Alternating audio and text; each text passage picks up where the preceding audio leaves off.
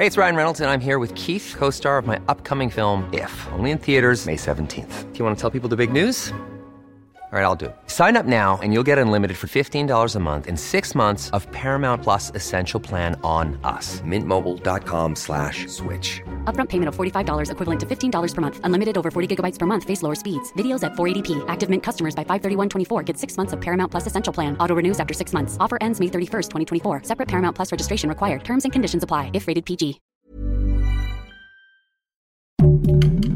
Heraldo Podcast. Un lugar para tus oídos. Hoy, en primera plana, ¿sabes qué es el partido Vox y por qué están en México? Esto es Primera Plana de El Heraldo de México.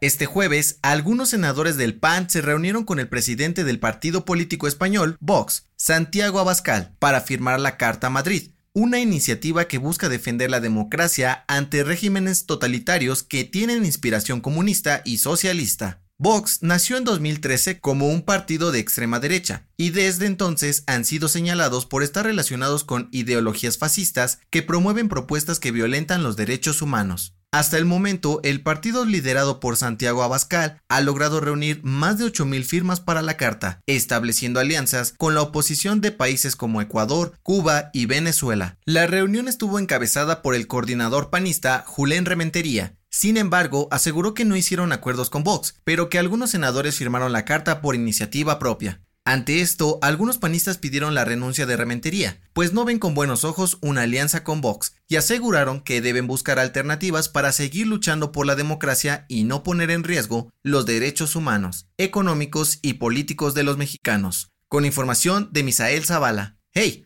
¿te gusta Primera Plana? Pues no olvides seguir nuestro podcast en Spotify para estar al día con las noticias más importantes.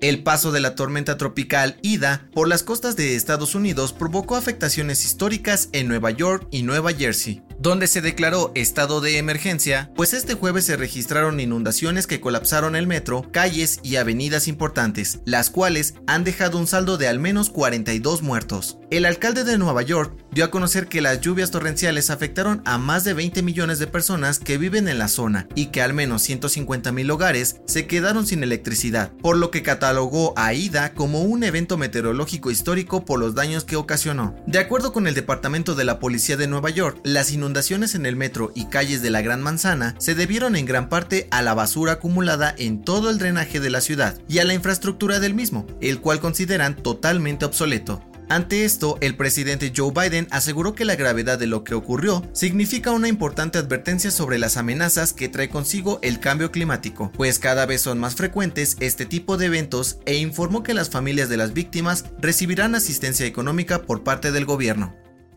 En otras noticias, durante la conferencia mañanera de este jueves, AMLO dio a conocer que Julio Scherer renunció a la Consejería Jurídica de la Presidencia, debido a que se va a reincorporar a sus actividades como abogado. Será sustituido por Estela Ríos. En noticias internacionales, los voceros de la Unión Europea informaron que tendrán un diálogo con el régimen talibán para poder mandar ayuda humanitaria a los habitantes de Afganistán y evacuar a todos los que aún quieran salir del país. Y en los espectáculos, tras casi 40 años separados, ABBA anunció su regreso con los cuatro miembros originales de la banda. Este jueves lanzaron dos nuevos sencillos y dieron a conocer que publicarán un nuevo disco en noviembre. El dato que cambiará tu día. ¿Crees en el amor a primera vista o vuelvo a pasar? De acuerdo con un estudio realizado por la revista Comportamiento Sexual de Inglaterra, el tiempo necesario para que una persona se enamore a primera vista es de 8.2 segundos. Además, los investigadores afirman que los hombres experimentan el amor a primera vista con mucho más frecuencia que las mujeres, porque son más visuales. Esto fue Primera Plana, un podcast de El Heraldo de México. Encuentra nuestra Primera Plana en el periódico impreso, página web y ahora en podcast. Síguenos en Twitter, arroba Heraldo de México, Instagram, arroba El Heraldo de México y encuéntranos en Facebook y YouTube como El Heraldo de México. Hasta mañana.